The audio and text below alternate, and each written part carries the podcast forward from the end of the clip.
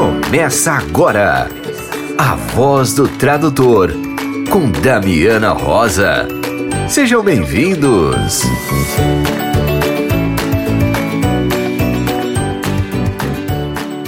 Olá, estamos no ar com a voz do tradutor. O espaço que dá voz e vez a você, querido colega tradutor, intérprete, revisor de textos. Sejam bem-vindos, sejam bem-vindas, sejam bem-vindes. Aqui é a Damiana Rosa e nessa edição você vai ouvir. Tem livro fresquinho da Universidade Federal de Santa Catarina sobre as línguas da tradução. Abril vai ter edição presencial do Barcamp de São José dos Campos. Vamos ficar por dentro da agenda da Escola de Tradutores e conferir a dica de leitura da semana com a editora Léxicos. Danilo Nogueira fala sobre erros e suas consequências. E a nossa pausa para o café é com o colega tradutor Gabriel Dutra. Nesse bate-papo, Gabriel compartilha sua carreira na filosofia, a experiência de fazer pós-graduação em tradução vindo de outra área e o desafio de unir filosofia e tradução no seu trabalho de conclusão de curso em hermenêutica da tradução. Então, vamos lá? Damiana, quais são os assuntos desta semana? E tem novidade para os amantes dos estudos da tradução. O livro lançado pela editora Cultura e Barbari, As Línguas da Tradução, que conta com a organização de Andréa Guerini, Dirce Valtric do Amarante e Marília Librandi. No texto de apresentação, os autores definem o livro como uma publicação heterogênea e vão além, Destacam que a publicação tem intenção de enfatizar as línguas da tradução, ou seja, as inúmeras possibilidades de se aproximar dela, de falar sobre ela, de traduzi-la. Ressaltam que há nessa antologia textos de diferentes estilos, escritos por autores e autoras com formações e interesses distintos, e que alguns ensaios são mais teóricos, enquanto outros são mais pessoais e poéticos. Alguns textos trazem análise de caso, outros falam da tradução por meio de metáforas e ainda textos que tratam da tradução de forma mais abrangente. O fato é que a compreensão da tradução nessas páginas extrapola a transposição de palavras de uma língua para outra, ou de imagens em palavras e de palavras em imagens, etc. O e-book está disponível gratuitamente no repositório institucional da Universidade Federal de Santa Catarina e nós, da Voz do Tradutor, vamos deixar o link disponível na descrição do podcast. Você que nos ouve através da Rádio Achei USA pode acessar o livro ou através do site do repositório da Universidade Federal de Santa Catarina ou através do link que deixamos na descrição lá no, no site do podcast www.megafono.host barra podcast barra a traço voz traço do traço tradutor. E prepare o seu coração, Barcamp de São José dos Campos está de volta e terá edição presencial agora no mês de abril. Vamos ouvir o convite da colega Carol Bruni. Oi, gente, aqui é a Carol Bruni, uma das organizadoras do Barcamp do Vale do Paraíba, e quero convidá-los para a próxima edição, que será dia 16 de abril, às 15 horas, em São José dos Campos, com o título Quero publicar meu livro Como Faz.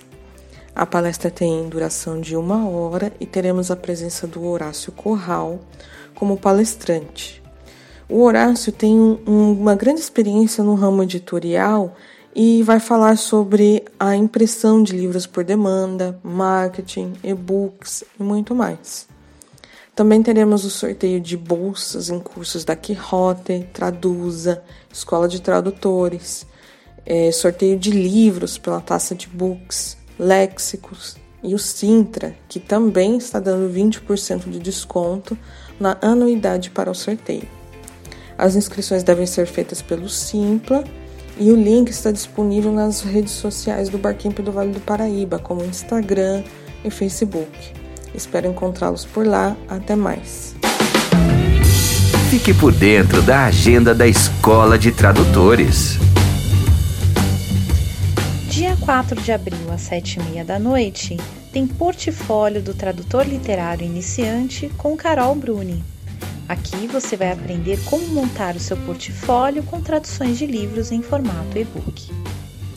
Dia 5 de abril começa uma nova turma de Introdução às Cat Tools, módulo 2. Para você que já percebeu que as Cat Tools não são um bicho de sete cabeças, com Luciana Boldorini e Ivar Panazzolo Jr. Dia 6 de abril começa uma nova turma de Desenvolvimento Profissional Contínuo para tradutores, com Ana Sofia Saldanha. Saia da zona de conforto e alavanque sua carreira de tradutor profissional. Dia 6 de abril tem Introdução à Tradução de Contratos com Marli Toge. Aprenda estratégias de tradução de contratos do inglês através da prática de tradução de trechos autênticos. Para mais informações e inscrições, acesse o site escoladetradutores.com.br. Leitura da semana com a editora Léxicos.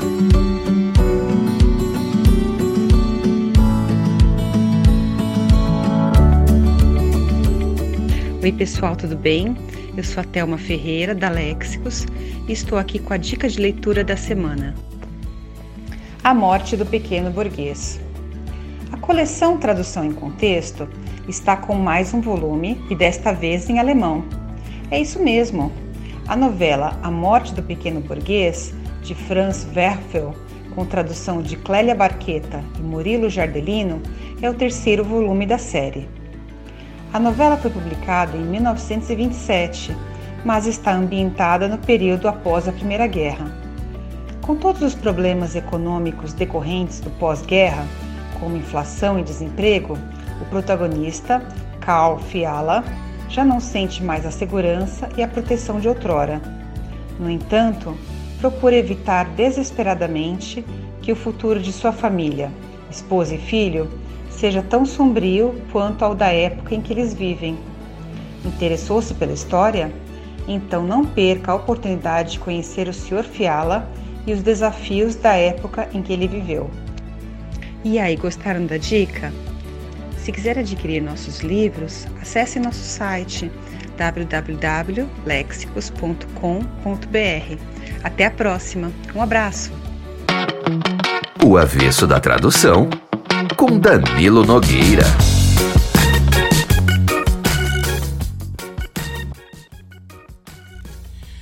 Antes de falar sobre tradução, eu gostaria de agradecer aos que se preocuparam com a minha visita ao oncologista e aos que se alegraram com a minha alegria pelo nascimento do João, meu segundo neto. Ele e a Flavinha, a minha filha Nora, estão ótimos. O oncologista examinou uma cacetada de exames e disse que eu estava bem. Aliás, eu estou me sentindo muito bem, o que é ótimo. Mas nada disso contradiz o que eu disse outro dia. Pague INSS convênio sempre e em dia. Agora vamos falar um pouquinho de tradução, né? Eu gostaria hoje de lembrar com você um dos meus maiores erros como tradutor, uma das maiores burradas que eu cometi na minha vida. Tem outras, não foi a única. Eu, de burrada eu sou bom, vamos falar a verdade. Foi ainda no tempo da máquina de escrever. Imagina, velhíssimo isso aqui, meu Deus do céu. Um erro bobo. Em vez de pedido, eu escrevi peido. Sim, acontece, a gente come uma letra, tudo bem. Mas erros sem consequências, às vezes muito desagradáveis. Por mal dos pecados, esse era um daqueles serviços de urgência urgentíssima que eu terminei quase à meia-noite com o compromisso de levar para o escritório do cliente no Rio de Janeiro na manhã seguinte, no primeiro voo, porque ia ser usado no seminário. Não, naquela época não tinha essa frescura toda de computador e internet. Era tudo no MOOC mesmo, viu?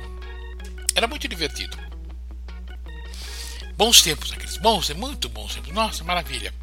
Na madrugada seguinte, tomei um táxi para Congonhas e me toquei para o Galeão. O Antônio Carlos Jobim ainda era vivo naquela época, chamava Galeão o aeroporto. Vai vendo o drama. Cheguei no escritório do cliente tiraram o xerox da minha tradução e mandaram depressinha para o local do seminário e eu voltei para São Paulo, feliz da vida. Só depois é que eu soube da encrenca. O seminário tinha interpretação simultânea e minha tradução servia, entre outras coisas, para quem não soubesse inglês encarar o texto das transparências. Naquela época não tinha essa frescura de PowerPoint, né? Pelo amor de Deus, era transparência mesmo. Projetada por uma trapizonga chamada epidiascópio. Coisa... Ai meu Deus. Lá pelas tantas, no seminário, enquanto a turma que sabia inglês participava atenta, no seminário era bom, era interessante. Os que só sabiam português começaram a rir da frase gerente encarregado de aprovar os peidos dos clientes. Quer dizer, até parece que cliente peida, mas só sob aprovação do gerente, né? Mas até aí tudo bem, faz parte. O problema é que o apresentador, que era monolíngue e convicto por parte de pai e de mãe, ficou cismado, porque ele não tinha dito nada de gozado e achou que as intérpretes é que tinham pisado no tomate. Afinal, por que, que tinha metade do pessoal dando risada, né? Alguém tinha que ser culpado, era intérprete. A gente sempre tem que achar um culpado, e o culpado preferivelmente é uma mulher. Pode ser. Pode crer. No intervalo, ele foi se queixar com elas. Elas nem sabiam do porquê das risadas e ficaram olhando uma para cara da outra, assim, como quem diz: será que eu errei? Será que eu falei alguma coisa? De repente apareceu um camarada que sabia inglês, sabia português, tinha a minha tradução na mão e contou para elas o que tinha acontecido. Elas acharam muita graça. Mas tiveram que explicar para o apresentador o que eu tinha dito. E olha, explicar para um gringo monoglota, convicto e irado, que o tradutor tinha traduzido order por farts. Foi uma coisa muito complicada, elas devem ter sofrido muito. Mas no fim acabaram dando risada. Foi um perereco explicar pro danado do gringo, né? Mas faz parte da vida. Eu não sei como elas conseguiram, mas elas eram profissionais de categoria e não deve ter sido esse o primeiro problema que enfrentaram na sua vida profissional. Pois bem, por hoje é só. Espero que você tenha ao menos sorrido do sorriso do meu erro e volte a semana que vem. Até lá e tenha uma boa semana. Ah, que tal uma pausa para o café? Na voz do tradutor, entrevista. Hoje a pausa para o café vai ser animada, hein? Porque pensa num aluno amado. Todos os professores da faculdade citaram este aluno como o aluno que fez o seu trabalho de pesquisa científica, o trabalho de conclusão de curso de maior destaque de uma pós-graduação lato senso. Vocês estão sentindo aí, gente? Coisa maravilhosa que vai ser esse bate-papo. Então eu tenho a honra aqui de apresentar o Gabriel Dutra. Gabriel, seja bem-vindo à Voz do Tradutor. É uma honra ter você aqui. Obrigado, Damiana. É uma honra para mim estar aqui também. Fiquei muito feliz Olha, com o convite. Você é amado, Gabriel. E você tem um trabalho de respeito, porque os professores que indicaram você assim, são pessoas extremamente queridas. A professora Márcia, que é a coordenadora do curso, que já esteve aqui na Voz do Tradutor. Depois vocês podem procurar a entrevista dela. Todos os professores da Fafiri, quando a gente fala Gabriel Dutra, nossa, eu me emocionei na defesa dele. O trabalho dele é maravilhoso, ele é sensacional. Eu falei, gente, eu preciso conhecer o Gabriel. Então, que bom que tem aqui a internet para que a gente possa né, viajar aí para o Recife, né, para falar com você. Gabriel, eu queria que você contasse a sua história, né? Eu queria que você, a gente começasse aqui esse bate-papo, você contando como que o Gabriel foi parar na área das letras. É, então, eu, a minha graduação, ela na verdade, ela é em filosofia. É, originalmente eu não fiz é, letras. Temos é. vários colegas que vieram da filosofia. Eu queria aproveitar para mandar um grande abraço para Ana Beatriz Braga de Nucci. Um beijo, dona Ana Beatriz, que hoje é a presidente do Sindicato Nacional dos Tradutores. E ela é formada em filosofia, Gabriel. A primeira formação dela foi em filosofia. é, um, é um bom sinal para mim. Fico feliz de saber Com isso. Com certeza. é, então, é, minha graduação foi em filosofia. É, a, a minha experiência, assim, a minha relação com a tradução, ela começou por causa da filosofia, na verdade, é, por vários motivos. É, assim, em filosofia, é, e aí a, a, relação vem um pouco é, daí também, é, as questões de tradução em filosofia sempre são muito importantes, porque é, como você está lidando com textos de textos científicos, né, mas no caso são textos corridos de ciência, não é como um livro de física onde você vai ter uma equação ou uma fórmula que vai explicar, né? Em filosofia não, são você apenas lê as palavras. Então, a tradução desses textos, ela é, é a dificuldade, né, a questão crítica dessas traduções envolve justamente a precisão conceitual, quer dizer, que você honre, né, que você respeite as ideias, do, é, assim, que você exponha com exatidão as ideias do autor. Então, foi assim que começou é, realmente na prática, né, o, o, meu, digamos assim, o meu olhar para tradução. É, já tinha interesse em tradução literária, porque sempre gostei de ler muito, mas de eu realmente começar a identificar o que é que estava sendo feito foi, foi dessa maneira.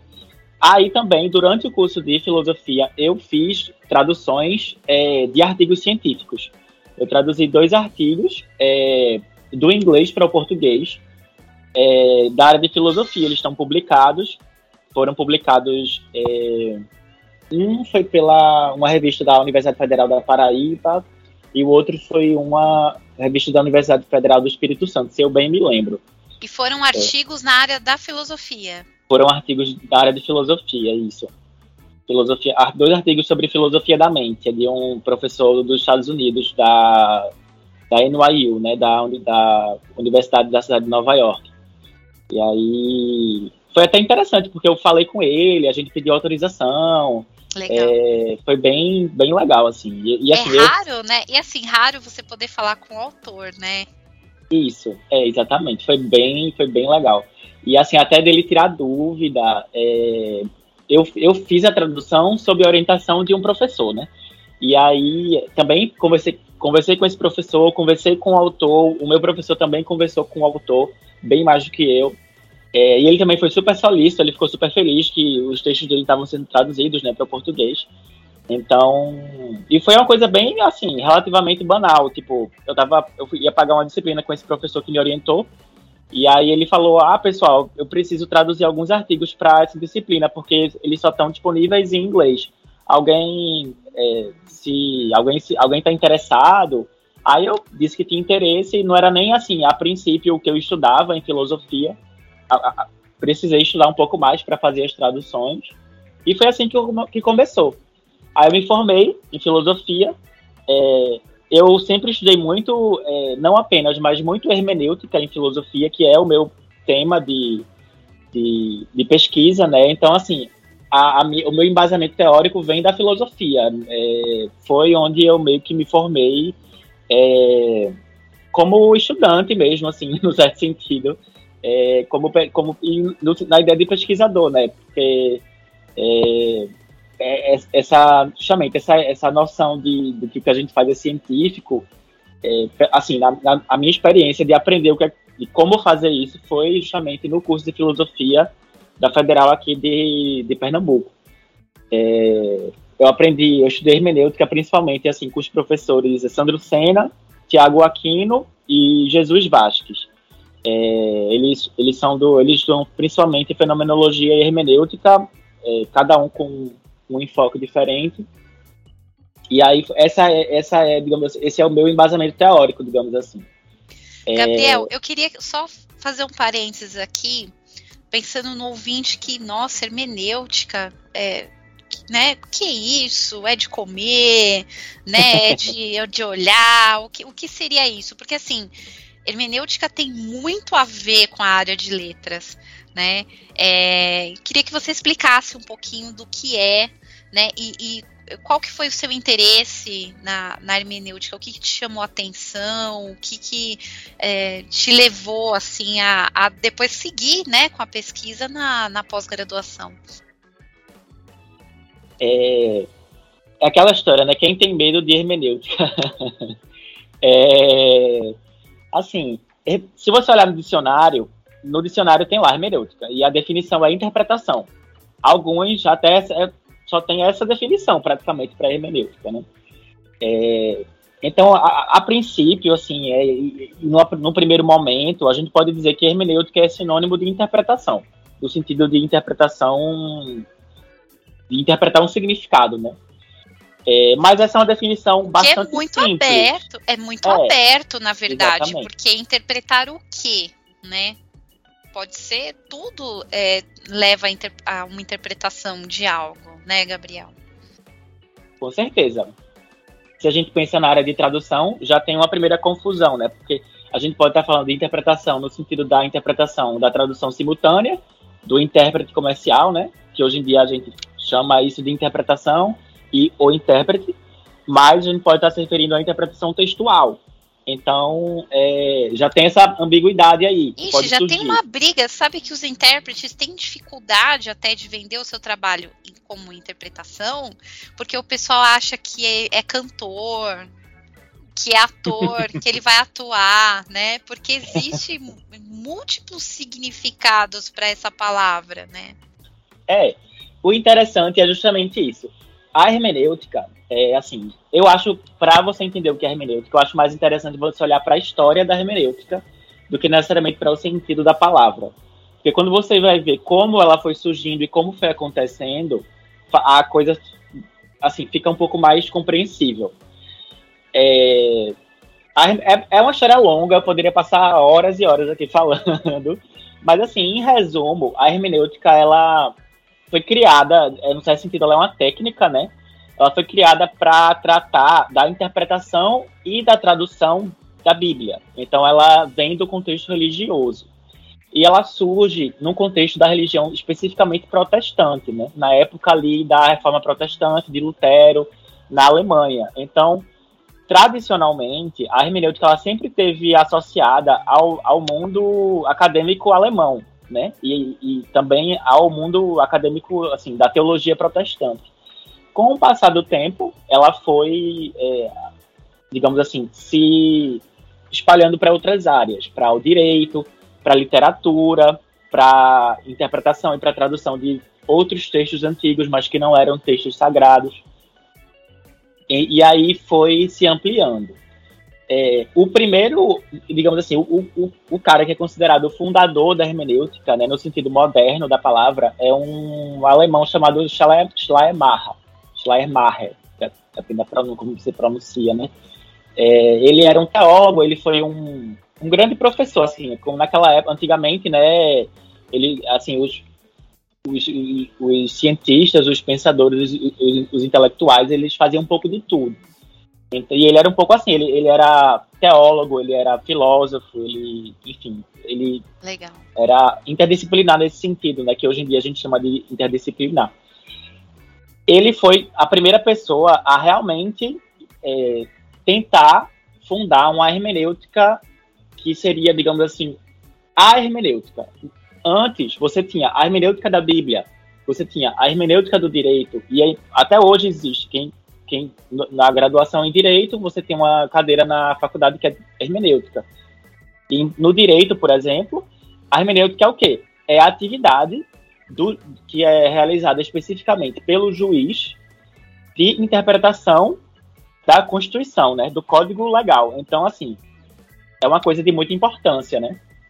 Então, a hermenêutica, ela surge meio que é, com essa preocupação. É como se é assim, seja se você vai tratar da Bíblia, seja se você vai tratar da, da Constituição, quer dizer, é, é qual, como é, eu posso garantir que a interpretação desse texto, que é de alguma importância fundamental, como eu posso garantir que essa minha interpretação ela corresponde à verdade, ou, ou que ela é válida, ou que ela é verdadeira. Então a hermenêutica ela sempre ela surge assim a partir dessa, digamos assim, dessa experiência.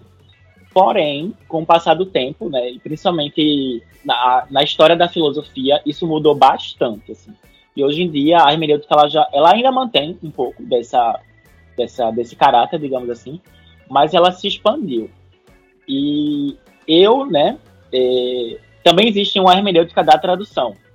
E eu, digamos assim, é, em geral, quando você lê manuais de tradução, se fala, se fala na hermenêutica da tradução como uma abordagem. É, se, se é uma abordagem, eu, eu é, digamos assim, faço parte dela, eu, eu, utilizo essa abordagem. Mas eu não considero uma abordagem, eu considero realmente uma teoria, no, no sentido forte da palavra. Quer dizer, é, a hermenêutica ela serve para explicar o que é a tradução, então ela serve para ensinar o que é a tradução. E a hermenêutica ela, ela também serve para é, traduzir, assim, não só como uma teoria, não só como uma explicação. Para além da teoria, ela também incide diretamente sobre a prática. Então, ela não ajuda apenas a compreender o que é que a gente está fazendo quando a gente está traduzindo, mas ela também ajuda a ensinar como fazer isso de uma maneira melhor. Então, é, eu acho na, que é mais ou menos isso. Assim. Na graduação, você já pensava na tradução e a hermenêutica, essa relação não. ou não? O, assim, o, o seu trabalho de, de conclusão de curso na graduação já, já foi dentro da hermenêutica? Não, não. Meu trabalho ah. de conclusão foi também foi sobre filosofia alemã. É, eu estava tratando, foi sobre interpretação também. Legal. E tratava de o nome da, da, assim, o título da minha monografia foi Metáfora e Mundo, então já estava tratando de, de questões que envolvem um pouco a linguagem, né? Sim, metáfora Mas... é o inferno na vida do tradutor, né? na verdade, assim, é o que garante muito do nosso trabalho, porque as máquinas têm uma dificuldade muito grande de lidar com as metáforas, né? É, a gente brinca nos grupos de tradução que o tradutor ele precisa do contexto para sobreviver, né? Porque tudo tem um contexto e tem uma interpretação. Nossa, então você já tinha um tradutor escondido dentro de você na faculdade de filosofia, Gabriel. Eu, eu te ouvindo, eu fiquei pensando que todo tradutor é um pouco filósofo também, né? Porque o filósofo é aquele que faz perguntas, né? é, ele questiona, né? É, e o tradutor ele tem que questionar o trabalho dele o tempo inteiro. Ele tem que questionar ali o texto para decifrar aquele texto e conseguir decifrar as, as questões na, no outro idioma que ele vai levar aquela mensagem, né? Que loucura, Gabriel. Você me abriu a mente para pensar que somos um pouco filósofos também. Sim, sim, com certeza. Eu, eu acho que eu acho que assim certamente eu não, não me apaixonei pela tradução por acaso, assim, nesse sentido de que realmente é, era uma coisa que eu já estudava, na verdade, em filosofia, mas sobre um outro, assim, um outro olhar, né? É, Sim, mas que, viés. mas que, é, mas que na tradução é, realmente é, você observa isso, na verdade. O, o tradutor ele observa isso na prática dele, que é quando justamente, né, ao lidar com a diferença entre duas línguas naturais, a gente vê que as ideias né, e a maneira de pensar da gente, ela é não, ela é localizada não só no, no espaço, é, mas também no tempo, né? Porque é, assim existe uma, uma certa dimensão de, do, da, assim, da expressão do significado, né? Da maneira como a gente fala sobre a vida, por exemplo, como a gente se entende, que está estritamente associado ao idioma da, que a gente utiliza. É aquela história, né? Que a palavra saudade só existe em português. Isso é um exemplo, né, de, disso que eu estou falando, né? E em outros idiomas não existe essa palavra, que para a gente é um sentimento meio que fundamental, né? Então, e, e, e, o tradutor ele vê isso na prática, né? E, e eu, eu, estudava um pouco disso em filosofia, mas, como eu falei, não, não tanto é, sobre, o, sobre o aspecto da linguagem. E a hermenêutica ela trata de, dessa questão, né? De como a linguagem está é, estritamente associada, né, de uma maneira muito fundamental à, à experiência que a gente tem do mundo mesmo, assim, realmente, né, e, e nesse nível mais realmente é, básico, assim, né. É, isso é o que me encantou, assim, a princípio na hermenêutica. Apesar de que eu, eu também tenho várias, várias críticas, é aquela coisa, né? Nada, enfim, você sempre tem um pé atrás com alguma coisa, é, e também seria ruim se não tivesse, né? Ah, com certeza, né? Com certeza. Se, se tudo estivesse já é, fabricado e pronto e decidido, acho que a gente não estaria nem aqui, né? Porque a, nós estamos sempre evoluindo, né? Nós como seres humanos é, e também a língua, né? Nós Isso, temos exatamente. que fazer parte desse processo, né? Gabriel, agora como que o filósofo foi decidir fazer pós-graduação em tradução? Então, justamente, eu, como eu falei, eu já tinha minha experiência, assim, na prática com a tradução foi na graduação, né? Eu fiz essas traduções acadêmicas. Que era tradução acadêmica, mas eu acho que todo mundo, assim, de outras áreas tem essa experiência, ou até mesmo fazendo um processo de autotradução, né? Mas não é por isso que as pessoas vão fazer pós-graduação em tradução. Você tinha um tradutor escondido aí dentro de você, eu acho. Justa, não, justamente, eu meio que me, assim, depois de terminar o curso, eu passei, assim, eu entrei na Fafira em 2020, foi, na, foi logo no começo da pandemia, em 2020. Eu tive até duas semanas de aula presencial ainda, aí a pandemia começou. a gente passou um mês, o pessoal, todo mundo doido, né, sem saber o que fazer. Aí depois de um mês, com muita prontidão, assim, a Fafiri já migrou para as aulas online, já tudo foi assim. E foi tudo perfeito, assim, tipo, eu fiquei bem impressionado. É, é, é a Fafiri, é bom a gente lembrar que eles têm até o lema da faculdade, é modernidade, né, tecnologia, então eles são bem ligados nessas coisas, né? Acho que isso ajudou também essa adaptação, porque foi uma fase difícil, né? Foi uma fase que a gente, a nossa geração não viveu, né? É, a, eu acho que essas coisas das, das, das grandes pandemias foi na época assim dos meus avós, né? Que a gente tem, mas é tipo como uma lenda na família, né? É, não, é, não é algo que a gente vivenciou e nem viu com os nossos próprios olhos, né? Eu pensava muito assim, Gabriel, quando a gente estudava sobre revolta da vacina, eu pensava, nossa, aquele povo louco, né? Tinha Vital Brasil, tinha, né? Nossa, grandes nomes, né? E agora a gente tá passando tudo de novo, né? Como é, bom, você falou aí da história da hermenêutica, né? Como é importante conhecer a história da hermenêutica para entender o que é hermenêutica. Mas isso funciona em tudo, né? A importância da gente é. conhecer a história, né, é, para poder entender melhor o que a gente vive hoje, entender melhor os conceitos, né? Com certeza. Bom, então você fez a, a pós em tradução no meio da pandemia. Uau! Foi.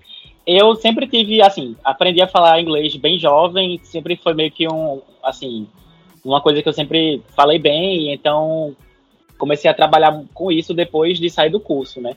Até porque pela condição, assim, até política do país, de, da, das leis, é, que não favoreceu, assim, a, a, a, classe da educação, né? E Sim. como minha graduação era só em filosofia, ficou muito difícil para mim trabalhar na área. Até por, esse, por essa é, questão mais pragmática, eu fui para a área das letras já, trabalhando como professor de inglês. Tá. E aí comecei a trabalhar, assim, já de então, de vez em quando aparecia um, um trabalho aqui e ali com tradução. E assim, eu, eu só fui gostando cada vez mais. É assim, foi só eu, eu comecei a, após na Fafiri até meio que como assim, ah, vou, vou, vou pagar para ver, sabe? Foi tá. um pouco com essa com essa com, assim, foi um pouco desse lugar que eu cheguei lá. E super, assim, foi um achado para mim, realmente, assim pessoalmente, né? É, eu me senti bem feliz, assim. Eu, eu queria só fazer um comentário, já que você foi professor, eu também, né, lá em, nos anos 90, dava aula de espanhol também. É, e assim, a gente dá aula de idioma é um, é um aprendizado enorme, né? Porque você tem que estar com a gramática em dia você enxerga a língua de uma forma diferente, porque não é só um instrumento de comunicação, a gente tem que enxergar a estrutura do idioma, né? E os alunos vêm com umas perguntas, né, Gabriel? As perguntas mais é. cabeludas do mundo, e assim, você tem que parar tudo, fazer pesquisa, ir atrás. Então, assim, é, eu acho que todo professor de idiomas ele já tem essa veia de pesquisa que o tradutor ele tem que ter, né? De, de não ter preguiça de buscar conceitos, de aprender né, é, coisas novas, gírias novas, é, e as coisas mais, nossa, eu lembro, nunca vou esquecer uma vez um aluno meu que ele era da Marinha, ele queria aprender as patentes é, em espanhol, e assim, eu eu li muito, eu fiz uma super pesquisa para conseguir ensinar para ele em espanhol o, aquele mundo dele da marinha, né? Ele queria saber peças do navio e né? Então, assim, na época eu tive que estudar muito, aprender muito, e isso me possibilitou no futuro ter é, é, trabalhar em projetos né, de tradução nessa área, por exemplo. Então, é, eu acho que é uma baita escola também a gente é, ser professor de idiomas, né? A gente enxerga na prática, né? E os alunos com as perguntas cabeludas em todas as aulas né? Que às vezes nem o nativo conseguiria responder, né? É, é, é, é, é para mim, assim, na minha experiência, os que faziam as perguntas que eu tinha que me desdobrar mais para responder era principalmente as crianças, assim, sabe? Porque às vezes era uma coisa que você, meu Nossa. Deus, como porque ele ou ela parou para assim se questionar sobre isso, assim, sabe? Não, a criança ele é, ela é a filosofia em forma de pessoa, né? Porque tudo é o porquê, como, ela quer entender os processos, né? E o mundo é muito complexo às vezes e eles têm as soluções, é muito interessante, né? A gente é a gente aprende muito com a com essa essa visão da criança do mundo. Bom, aí você foi para pós, assim, Gabriel, a gente recebe muitas mensagens, eu recebo muito, nossa, no meu direct é lotado no Instagram. Ah, eu sou de outra área, né? Tô pensando, tô começando a trabalhar com tradução, quero me especializar, que eu acho um pensamento assim maravilhoso, gente, porque o mercado tá ficando cada vez mais exigente. E eu acho que em todas as áreas a gente tem que estar tá sempre né, se especializando, se renovando, estudando. Então, poxa, quando a pessoa manda mensagem assim, eu fico feliz pra caramba. Mas aí vem assim, ah, será que eu vou ter condições de acompanhar uma pós, uma outra área, né, diferente da minha graduação? Ah, eu tenho medo de entrar lá e ser muito teórico. Ah, eu, assim, eu, eu sempre penso assim, nunca fiz um curso que eu não aprendesse nada né? Eu sempre saí aprendendo alguma coisa é, e, e, e me renovando de alguma forma. Mas como que foi para você vir da filosofia e entrar numa pós-lato senso em tradução? Teve esse choque? Não, eu não choque não. Eu para mim foi muito tranquilo assim. Na verdade, filosofia não foi foi a primeira graduação que eu concluí, mas não foi a minha primeira graduação. Eu já tinha feito outras graduações, já tinha estudado antes administração, publicidade, não, não concluí nenhuma. E eu fui para filosofia justamente porque eu sentia falta assim da, da questão da teoria. Então, para mim é um pouco mais difícil de assim de responder porque não é não é exatamente o e aí também é um pouco curioso que eu acabei voltando, né, para uma área que tem, digamos assim, uma iniciação comercial maior, que é a tradução. Mas. É, sem porque dúvida, você chega lá, o pessoal falando de linguística de corpos, de. Né, ah, o pessoal que vem das outras áreas tem esse frio na barriga, de meu Deus, eu vou entender a aula, porque o professor vai entender que ah, esse conceito o pessoal já viu. Como é que foi isso para você? Não, assim? não. É, não, nesse sentido, é, eu acho que o pessoal pode ficar tranquilo. Eu acho que a, o que eu gostei da, da assim, da pós da Fafiri foi justamente essa é, é assim, é, eu também não era, assim, eu entendia de tradução, por exemplo. Eu, já, eu, eu era da filosofia, então eu entendia, por exemplo, de tradução de filosofia. Eu, eu, quando eu lia um livro de filosofia, tinha lá as notas de tradução, eu lia essas notas e então eu entendia, digamos assim, é, da atividade do traduzir. Mas eu não entendia da área de tradução, eu não entendia linguística de corpos, eu não tinha nem ouvido falar, sabia nem o que era isso é, não entendia como funcionava a dinâmica profissional de um tradutor realmente. Eu não tinha nenhuma ideia, assim, realmente não sabia, não sabia de nada. Sabia da, da atividade, mas não sabia do, do, nem dos conceitos direito, assim. Então eu cheguei, num certo sentido, eu sabia de algumas coisas, mas num certo sentido eu também não sabia de nada. E aí o curso ele é, ele é feito, na verdade, ele é estruturado para ser meio que um overview. É, você vai se situar na tradução. Então acho que ele é perfeito para essa pessoa que está com esse tipo de inquietação, porque ele serve muito para lhe situar. Você vê um pouco de tudo. Tem é, tradução juramentada, audiovisual, literária, é, multimodalidade, que é uma coisa que também é super, digamos assim, de, da, da última hora, né? É, enfim, você vê um pouco de tudo, realmente. Então, teoria da tradução também, as cadeiras de teoria, de história também tem. É, então, acho, eu acho que é um curso muito completo, assim, é, nesse sentido de apresentação. Para mim foi perfeito, para nesse sentido de eu me situar, né? É, é aquela coisa, eu acho que quando a pessoa quer mesmo, é, a pessoa aprende, não tem, a pessoa não vai, não vai, tipo assim, não, não existe é, nenhuma barreira sobrenatural, assim. Se a pessoa tem vontade de aprender e se esforça pelo menos um pouquinho, ela vai aprender. Eu, eu acredito muito nisso, assim. E acho que, assim, claro que aí, no caso, você precisa ter um apoio de pessoas competentes e que sabem o que estão fazendo e falando. E na Fafiri você encontra isso. Então, eu acho que é meio que isso, sabe? É, eu, eu geralmente o meu conselho, Gabriel, eu falo, gente, Bom, eu era aquela aluna chata que terminava a aula, corria para a mesa do professor e falava: Eu quero mais referências bibliográficas, onde eu posso estudar mais sobre isso, onde eu posso ver mais sobre isso, né? É, então, assim, professor, quando ele vê que o aluno está interessado, ele vai dando mais, né? Ele vai, vai te disponibilizando mais material. Então, assim, eu acho que depende muito também do aluno, né? Ir atrás e, e querer aprender mais. Com uma facilidade que eu acho que às vezes muita gente, o pessoal fala, ah, mas eu aprendo sozinho, eu posso comprar os livros e estudar. Pode, né? Mas é tão legal você estar tá na sala de aula e já ter uma pessoa que já passou por um percurso e pode te dar dicas, né, mais pontuais, te dar uma orientação. Eu, eu acho isso fantástico, né? É uma coisa que eu gosto bastante, assim, me dá bastante segurança. Por isso que eu brinco que eu vou morrer dentro da faculdade, viu, Gabriel?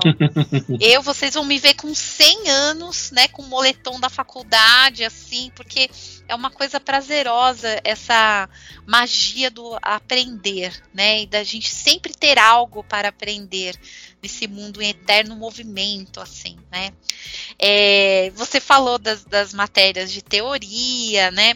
É, um outro medo que, que a galera tem, ó, pessoal, hoje eu estou fazendo todas as perguntas de vocês, hein? Vocês mandam lá para mim no Instagram, no LinkedIn. Hoje eu estou alugando o Gabriel aqui para responder as perguntas de vocês. Porque tem muita gente que, assim, lógico, a graduação ela é mais teórica, porque é ali que você está construindo uma base de conhecimento, né? A gente não sabe o que é ciência, o que é projeto de pesquisa, metodologia, tudo isso, né? A gente vai conhecer lá.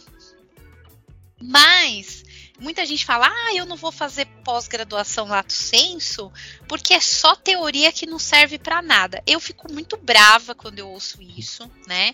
É, mas eu fiz a minha pós-graduação em 2003, né? Então a galera jovem acha que não, porque na sua época né? Já, já me chama de velha, né?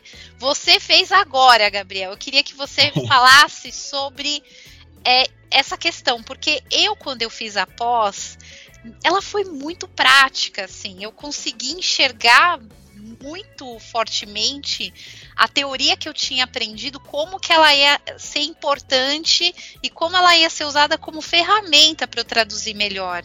É, eu queria que você contasse sobre essa, a impressão sua a esse respeito. O que, que você achou? Pois é, eu, eu, eu assim, quando você falou assim que as pessoas se perguntam isso, ah, na minha experiência, eu, eu, só poderia dizer assim, o que, como você pode perguntar isso, porque eu achei super prático. eu achei a pós super eu prático. Penso assim, isso. É, eu achei muito, é, assim, é, é, realmente a aplicação, assim, o que eu vi na pós foi a aplicação da teoria, não apenas no sentido de que a gente, nas aulas fazia, assim, a gente fazia exercícios, por exemplo, a gente fazia exercício de tradução, a gente fazia oficina.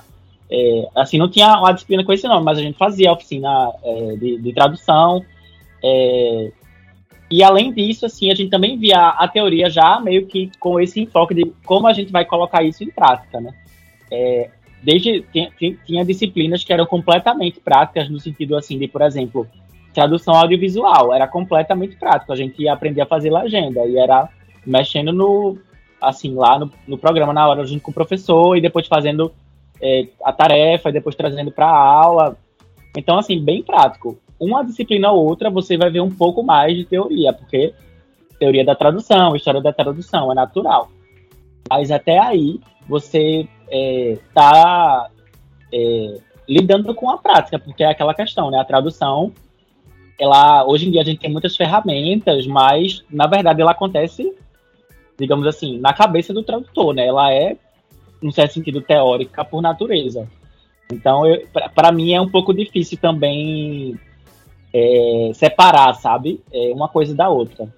É, é, de onde porque, começa a teoria e a prática, na verdade. Né? Porque dá essa experiência de você experimentar um pouco do audiovisual, experimentar um pouco do jurídico, experimentar o literário, né? Você conseguir isso, entender isso. as dificuldades e, e facilidades de cada área, né? Os perrengues, como que cada área funciona, o que, que eu preciso fazer para entrar em cada um desses mercados, né? E a Fafiri tem uma coordenadora fantástica, que é a professora Marga, a Márcia Modesto, né? Que a professora Márcia Modesto, assim, todo lugar que eu vou, a professora Márcia Modesto está, né? É, pode pode estar tá tendo coisa de fim de semana, de sábado, domingo, feriado. Essa mulher está envolvida com a tradução, né? Que é, é assim são coordenadores que dedicam mesmo a vida a, a buscar coisas para os alunos e tudo mais. Eu falo que ó, a Fafiri tem que guardar a professora Márcia Modesto dentro de um potinho, hein? Porque olha, essa mulher tem uma garra de tentar trazer sempre coisas atualizadas para o curso. Então, assim, é, eu acho que é muito, muito bacana, assim, é uma profissional que eu respeito muito. Agora, vamos falar sobre a, o teu trabalho de pesquisa, né? Porque, assim, você encantou todos os professores, né? E os seus colegas também. Eu recebi muitas mensagens e, e, e, os professores todos encantados com você. E a professora Margarete, que foi sua, sua orientadora, ela falou para mim: Olha, você precisa entrevistar o Gabriel, porque ele, ele, eu fiquei emocionada com a qualidade da pesquisa dele na defesa. Ela falou: Eu quase chorei lá, porque me emocionou profundamente. É, que te, quando ela me contou né, sobre o seu projeto e tal, eu falei: ah, tem tudo a ver, porque é, e agora conversando com você também, né? Você mencionou várias vezes a importância da gente conhecer a história para entender as coisas. A professora Margarete ela é uma apaixonada pela história da tradução, né?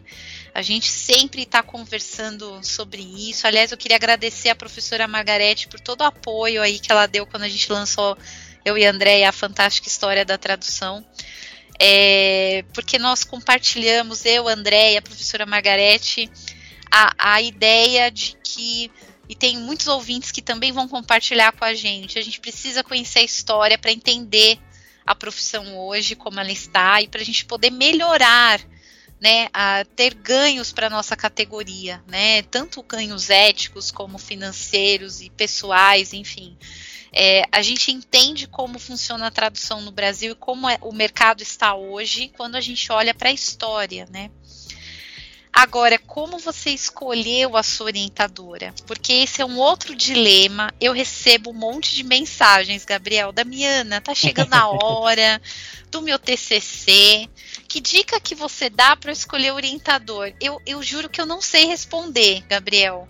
Eu, eu assim, tanto na, na graduação, né? Na graduação a gente é, na época que eu fiz a faculdade, era obrigatório que o orientador fosse o professor de metodologia científica, né? É, na pós-graduação, eu escolhi o professor que se identificava mais com o meu tema, né? Então, é, eu queria fazer uma pesquisa dentro da, do, da, do tema de pesquisa daquele orientador, então é, eu escolhi dessa forma né?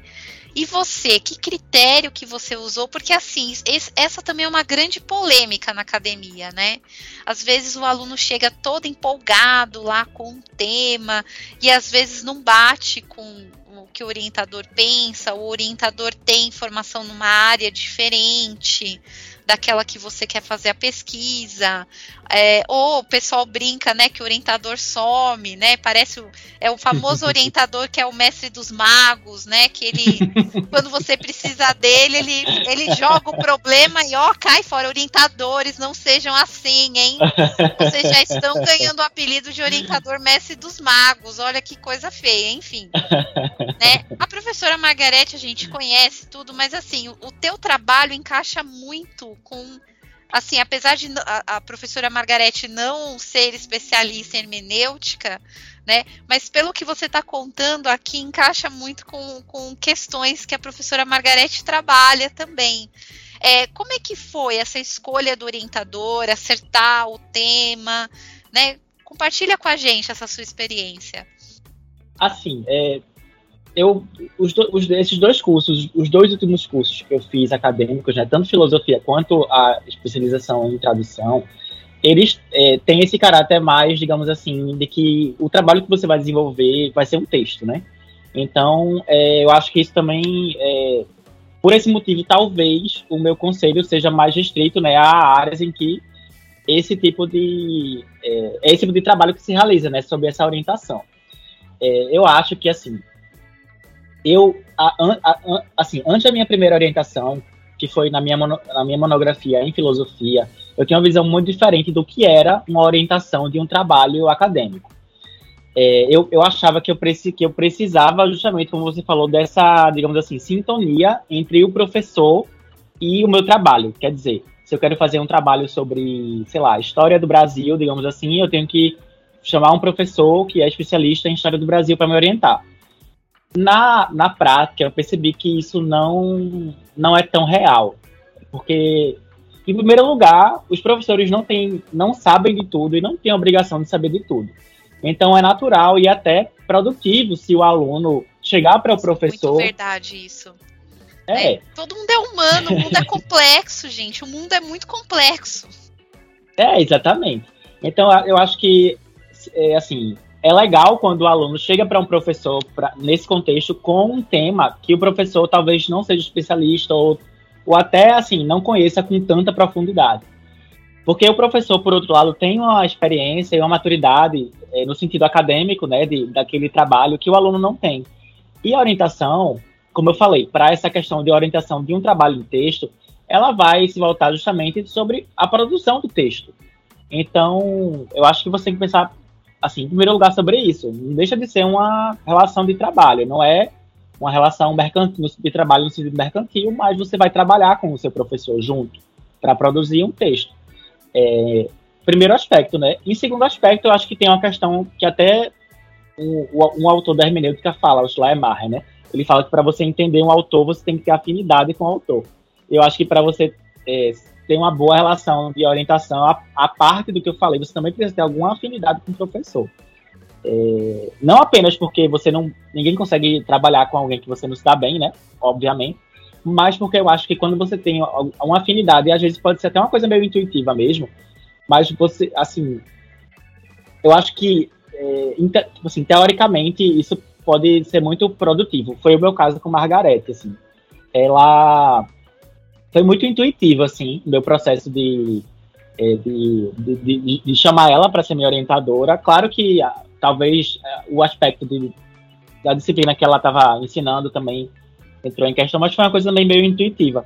E foi uma escolha muito acertada, porque, assim, é, questões, por exemplo, de tom, de como expressar uma ideia de uma maneira menos, mais apropriada, ela me ajudou muito. Então, assim, várias questões que você realmente só vai é, é, aprender, né, assim, faz, é, produzindo texto, né? Não tem, não adianta uma pessoa ficar falando, você ouvir, assim, não adianta. Você tem que pegar um texto para fazer e a orientação, no final das contas, né, só é uma, assim, você só, só vai saber como é na prática. Então, eu acho que você tem, tem que, assim, tem que né, pensar o que é que você está fazendo, é, digamos assim, qual é o seu objetivo, porém também tem que confiar muito na intuição.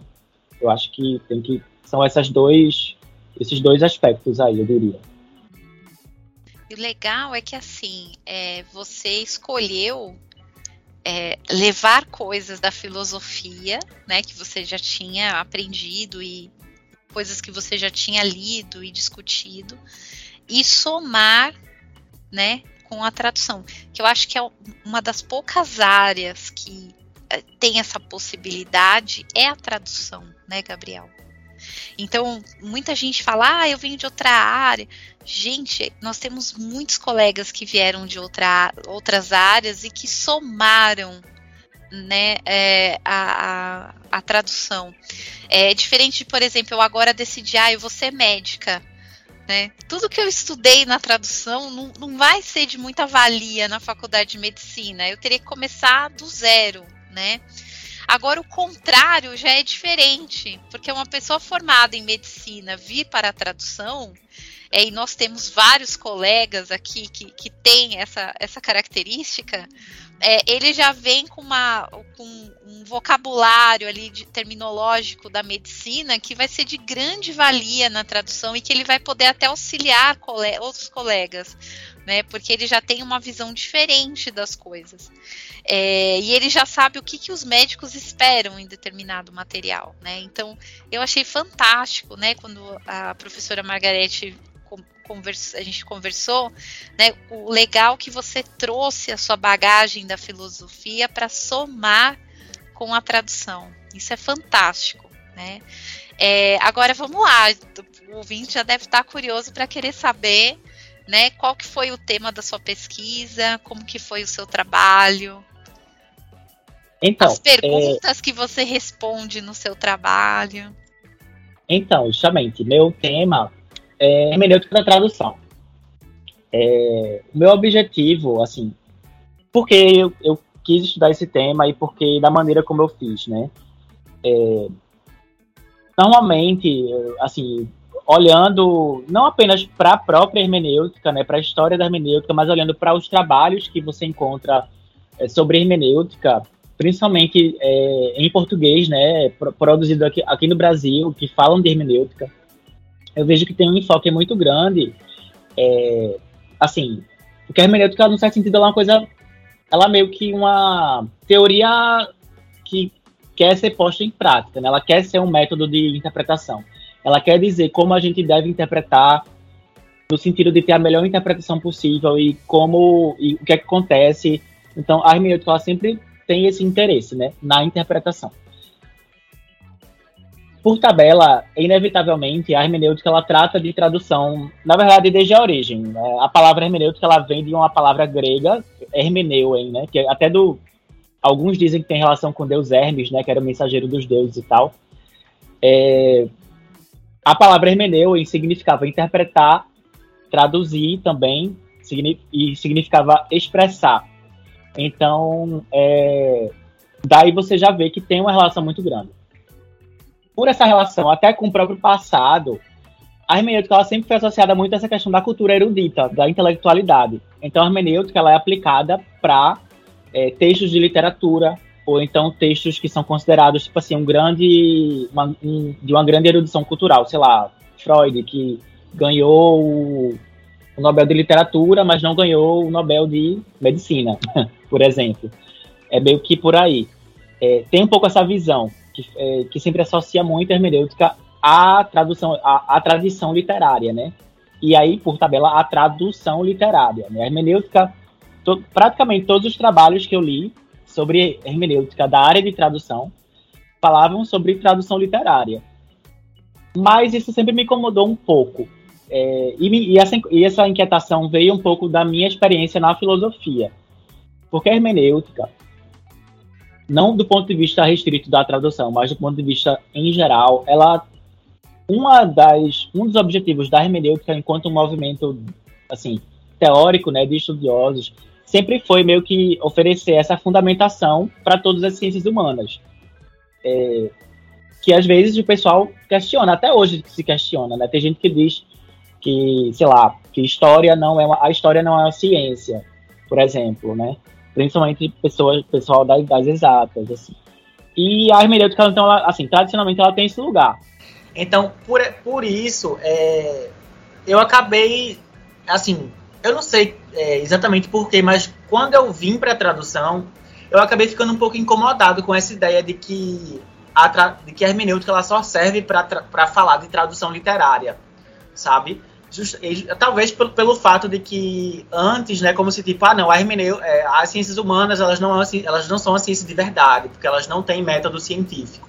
Então, na, quando eu chego para tradução, aí, ah, não, a hermenêutica ela só serve para tradução literária, ela não serve para tradução técnica não serve para outros tipos de tradução. E aí foi meio que esse, assim, é meio que contra isso, digamos assim, contra essa ideia que eu meio que me coloco. Não contra no sentido forte da palavra, porque, assim, né, não é uma questão tão forte. Mas é no sentido de que eu acredito que realmente, assim, a hermenêutica, ela serve para todas as áreas da, da tradução. É, é interessante aí... você falar isso, porque talvez é, os estudos da tradução, e agora, ó, atenção, professores aí, depois vocês me corrijam se eu falar bobagem, tá? Os professores orientadores aí, os coordenadores de, enfim, professores de metodologia, mas eu sinto que o, o, o, início dos estudos da tradução no Brasil foram muito focados na tradução literária. Talvez porque no início nós tínhamos profissionais de outras áreas é, que sabiam a língua. Então, por exemplo, ah, nós tínhamos alguém de tecnologia que sabia muito bem inglês e aí traduzia essa área. Mas não era uma pessoa formada em tradução. É, isso muda depois, né? Então, é, os estudos sobre as outras áreas da tradução, eles vêm depois.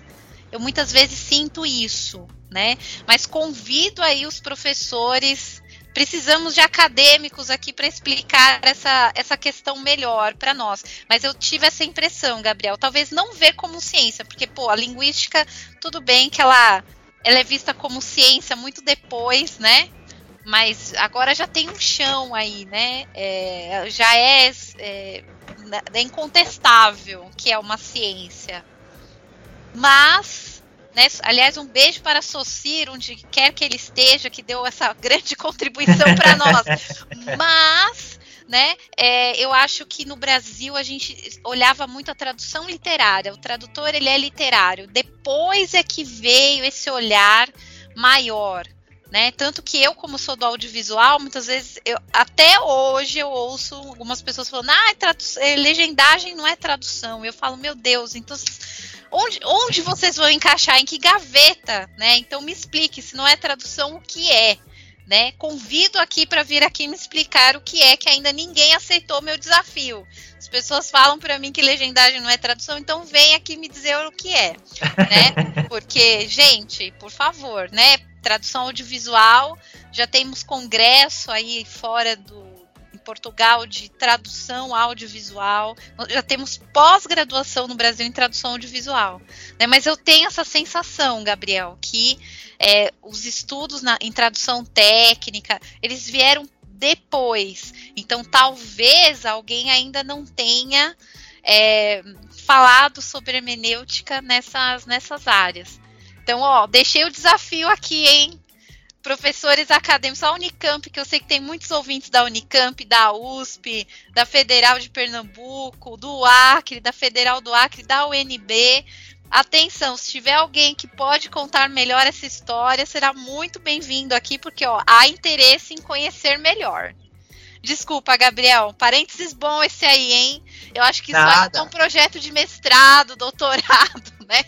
Com certeza, com certeza. E é, e é, exatamente isso mesmo. Claro que assim, né? É, é possível que haja. Eu, eu, eu não fiz uma pesquisa tão extensa, né? Eu só, assim, fiz uma pesquisa na internet relativamente, relativamente rápida, no Academia Edu, na, na Cielo, né? Enfim.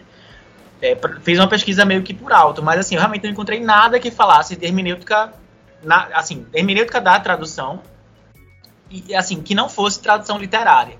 Então, é, assim, não, praticamente não existe, assim, eu acho que não existe, né? Então, isso me incomoda, porque eu, eu acredito que, assim, na, assim, do ponto de vista de que eu acho que a hermenêutica, ela serve para, é, digamos assim, ela é uma abordagem teórica muito útil para a tradução. Então, eu, eu inclusive na, na elaboração da minha pesquisa, eu tentei é, e, e, e, foi um pouco a minha dificuldade maior que eu tive, foi um pouco essa, de como apresentar a hermenêutica da tradução sem é, cair na armadilha de ficar na caixinha de que hermenêutica em tradução é falar de, de tradução literária. E aí eu tentei, de todo, de todo modo, assim, é, me afastar disso.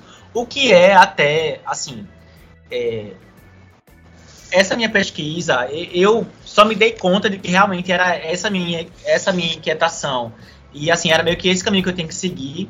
Quer dizer, a inquietação já tinha, né? Mas eu só me dei conta de que esse caminho eu podia e que devia seguir é, quando eu descobri o trabalho de, de, é, assim, de alguns pesquisadores que falam de hermenêutica da tradução. É, eles são tão, assim, principalmente baseados na Europa e tem uma certa influência maior aí da, assim, da Alemanha, né? Às vezes eles nem sempre moram na Alemanha, mas as, as publicações, os congressos de hermenêutica da tradução são realizados na Alemanha. E aí a tendência é justamente essa, lá fora, e, e ela assim, é, um, é uma tendência nova, é, pelo que eu pude assim, perceber, eles assim, é, já, assim, isso começou a tomar uma dimensão maior e você vê um volume maior de publicações a partir do, da década de 2010.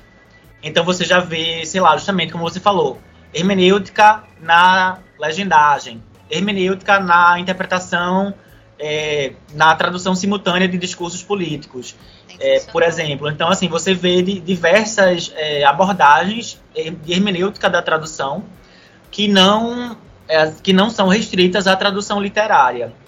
É, e assim, na verdade, isso tem a ver com a própria história da hermenêutica, porque, como eu falei, o Schleiermacher, né, que é um dos fundadores da hermenêutica, ele, inclusive, ele, é, ele fazia distinção entre, o, em alemão, no caso, né, o Übersetzung, que seria a tradução, é, e Dolmetschen, que seria a tradução comercial.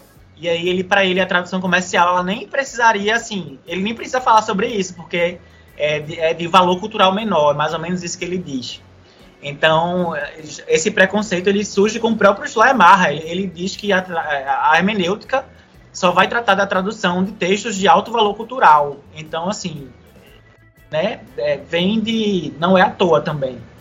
É, é um pouco por aí. Assim, eu acho que, assim, talvez para a época dele isso tenha sentido, mas acho que hoje em dia não dá. Principalmente quando a gente, é, assim, pensa na formação do tradutor, né? É impossível é, a hermenêutica ela não pode, ela, se, for, se for assim, ela não serve mais. E não, e não pode ser assim no caso, né? Claro que é apenas um nome, é apenas uma visão. É, e, assim, em inglês, o, o, nome é Translational Hermeneutics, da, dessa área, né? É, e, assim, é, a, a, justamente, o movimento é meio que esse. É meio que como a gente pode fazer uma hermenêutica da tradução que, de fato, inclua a o tradutor. O tradutor em todas as suas é, facetas, digamos assim, né? Seja ele um tradutor simultâneo, seja ele um tradutor audiovisual, técnico, juramentado, legal, enfim. É, essa, por exemplo, a, a professora Radegundes Stoltz, ela é uma professora da Universidade de Darmstadt. Ela é tradutora juramentada, lá da Alemanha. Ela é uma tradutora juramentada. É, trabalha com é, é, é, é, professora também da área de tradução.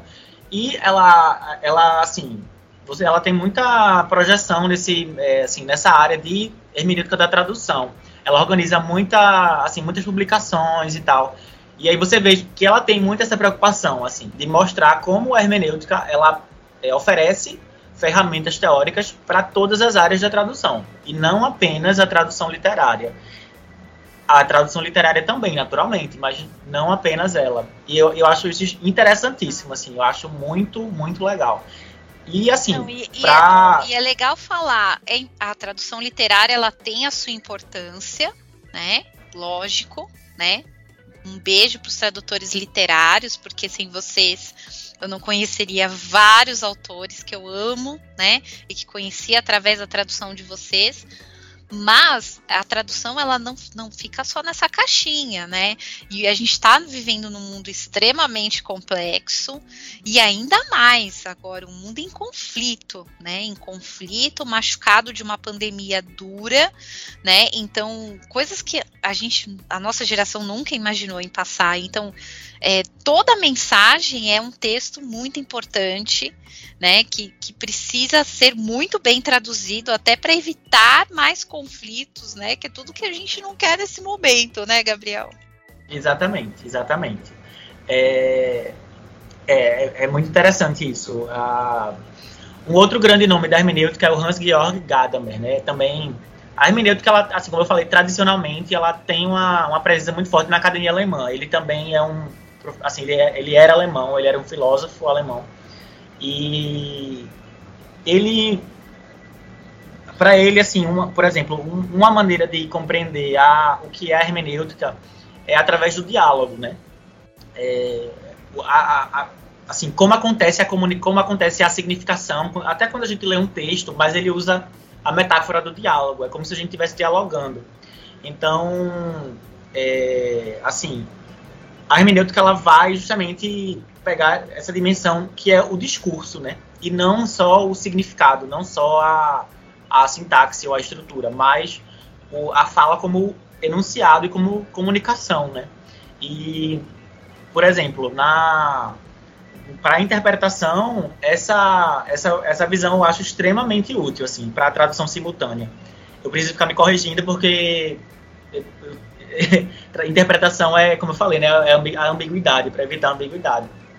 Mas nesse sentido eu acho que é, a hermenêutica pode ajudar muito, muito mesmo é, sobre esse aspecto, né? Quando acontece algum tipo de, digamos assim, quando as intenções do, da fala original, quando as intenções originais do texto, elas podem ser delicadas. Por exemplo, a, tradu a tradução simultânea de um discurso de um político. É, você precisa, por exemplo, uma das, uma das recomendações do Schleiermacher é que você precisa compreender a, as motivações do autor, no sentido de o que é que ele pretendia significar naquela, naquela fala, né, naquele enunciado, mas você também precisa compreender qual é o contexto, assim, qual é a vida do autor, qual é o contexto dele. Então, se você pegar, por exemplo, o discurso de Biden, que ele fez o último para o State of the Union, é, logo depois que a Rússia declarou guerra, invadiu a Ucrânia, é, você, por exemplo, digamos que um intérprete fosse, um tradutor fosse fazer a tradução simultânea desse discurso. É, eu acredito que a hermenêutica seria de, assim, de auxílio imenso nesse caso, por exemplo. Estava pensando muito nisso quando estava assistindo. Porque, por exemplo, se você não sabe que o filho de Biden é, morou na Ucrânia durante dois ou três anos e que ele trabalhou lá, é, o discurso dele ganha outra dimensão. Quer dizer, então tem. É, assim, isso é uma coisa muito simples, né? Claro que envolve. A hermenêutica envolve muito mais coisas, mas assim, só para dar um exemplo de que. De qual é o tipo de preocupação e qual é o tipo de atenção, né? Que você precisa ter com o que você está traduzindo. Porque no final das contas, né, o que a gente está vendendo como tradutor é o quê? É a veracidade do, do texto, né? A gente tá, o que a gente vende é a, a qualidade é que a gente é, assim, a gente está sendo veraz enquanto tradutor, né? E, e a hermenêutica, ela, assim, até para além disso, é, até, até para além da hermenêutica da tradução, a hermenêutica, ela sempre se preocupou com a questão da verdade. Então, na tradução, na, na hermenêutica da tradução, isso ganha, tipo assim, uma outra dimensão, né? Que é até meio, meio que prático, que a gente lida com a verdade na prática, né? A gente meio que fabrica a verdade num certo sentido, claro, tô sendo um pouco é, provo provocando um pouco aqui. Não, mas, mas é, e, e, assim, é, é interessante é você chamar essa, essa atenção como ferramenta, porque quanto mais ferramentas a gente tiver no bolso, melhor. Porque, por exemplo, o caso desses intérpretes simultâneos, né? A gente teve aqui a, a Denise na semana passada, né, falando até da dificuldade, que nós somos humanos, né? É, Isso. Então você está interpretando ali falando de mortes, de crianças, de são coisas pesadas, né? É, como ela falou, né? É, você está interpretando uma notícia ao vivo que você não tem a mínima ideia do que está sendo dito e aí de repente você começa a ouvir que tem mortos, né? Isso muda tudo, é uma grande responsabilidade, né? Você tem que confirmar, nossa, é exatamente isso que eu ouvi, porque é, é, é muito complexo, né? A, a, notícia ganha um peso muito maior, né? Então ter também que lidar com as emoções no momento, né? Da interpretação simultânea. Então é, ter ferramentas no bolso que podem te ajudar a a trabalhar com mais profissionalismo também, né? Porque tem emoções envolvidas aí, né? A semana passada eu comentei do intérprete, né? Que se emocionou, né? Durante a, a uma reunião e ele, ele, ele respirava fundo, né? E a gente percebia que ele ficou com a voz embargada, mas ele, ele conseguiu, né? É uma pena que não colocaram um nome desse intérprete na notícia. Triste que ainda esquecem dos nossos nomes, né? Mas é. ele, ele conseguiu segurar ali a situação, apesar da emoção, apesar do peso, né, daquela, daquele discurso que ele estava interpretando, que era do presidente da Ucrânia. Ele, ele respirou fundo ali, com a voz embargada, ele concluiu né, a interpretação até o fim, um herói aí do momento, né? Então, nossa, ferramentas são fundamentais. Gabriel, todo mundo deve estar tá louco para ler o seu trabalho, né? E aí, onde a gente encontra, onde a gente pode ter mais informações? Eu, assim, infelizmente, eu ainda não consegui publicar. É, a Fafiri tá, vai elaborar uma publicação comemorativa esse ano. Então, provavelmente, ah. é, meu artigo vai sair nessa publicação. Infelizmente, ainda não, assim, eu ainda não tive a oportunidade de publicar. E como, assim, eu gostaria de publicar com a Fafiri, então também estou esperando para ver se sai, assim, é, junto com, assim, nessa, nessa coletânea, né? Fafiri, estamos esperando aí essa publicação, hein? Porque Olha, os professores falaram que tem o trabalho do Gabriel e tem outros trabalhos também de outros alunos com bastante destaque aí. E olha, a comunidade tradutória tá curiosa aí de aprender mais, né, sobre hermenêutica, hermenêutica da tradução. Gabriel, foi fabuloso conversar com você aqui. Aprendi muito, né? Anotei aqui as referências que você passou. Com certeza vou atrás, vou ler, porque é, nunca tinha né? O grande problema de sermos tradutores no mercado é que a gente não consegue parar para refletir sobre esses processos. Né? Então é muito legal quando vem um colega como você que desenvolve um projeto, né? Mesmo, gente, mesmo você que está aí na graduação fazendo uma iniciação científica, né? Para nós é interessante ler esses trabalhos e ter uma visão. Isso traz ferramentas, traz reflexão, né? Que a gente consegue através da reflexão, fazer melhorar a nossa tradução cada dia mais. Então, Gabriel, muito obrigada pela contribuição que você deixa aí no, no seu lato senso. Eu, eu desejo de coração que você olha, busque aí um mestrado, um doutorado. Eu acredito que os professores coordenadores devem estar tudo, oh, meu Deus, né? Que beleza de, de projeto, né? É, acho que seria fabuloso você continuar uma pesquisa e com mais profundidade. Eu acho que uh, seria fantástico para nossa área e agradeço a contribuição que você deixa aí. A gente vai ficar ansioso esperando a, a publicação. Depois você vai ter que voltar aqui e contar para a gente, hein? Quando estiver disponível, como faz para comprar o livro, enfim. A gente vai ficar aqui esperando, hein?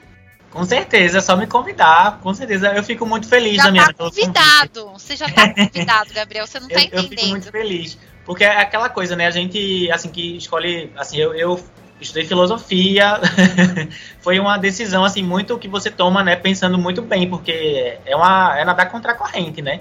Então, assim, é, o, o, seu convite foi muito, assim, muito bom para mim. Me senti muito lisonjeado, porque tá, é muito difícil para a gente conseguir espaço, né?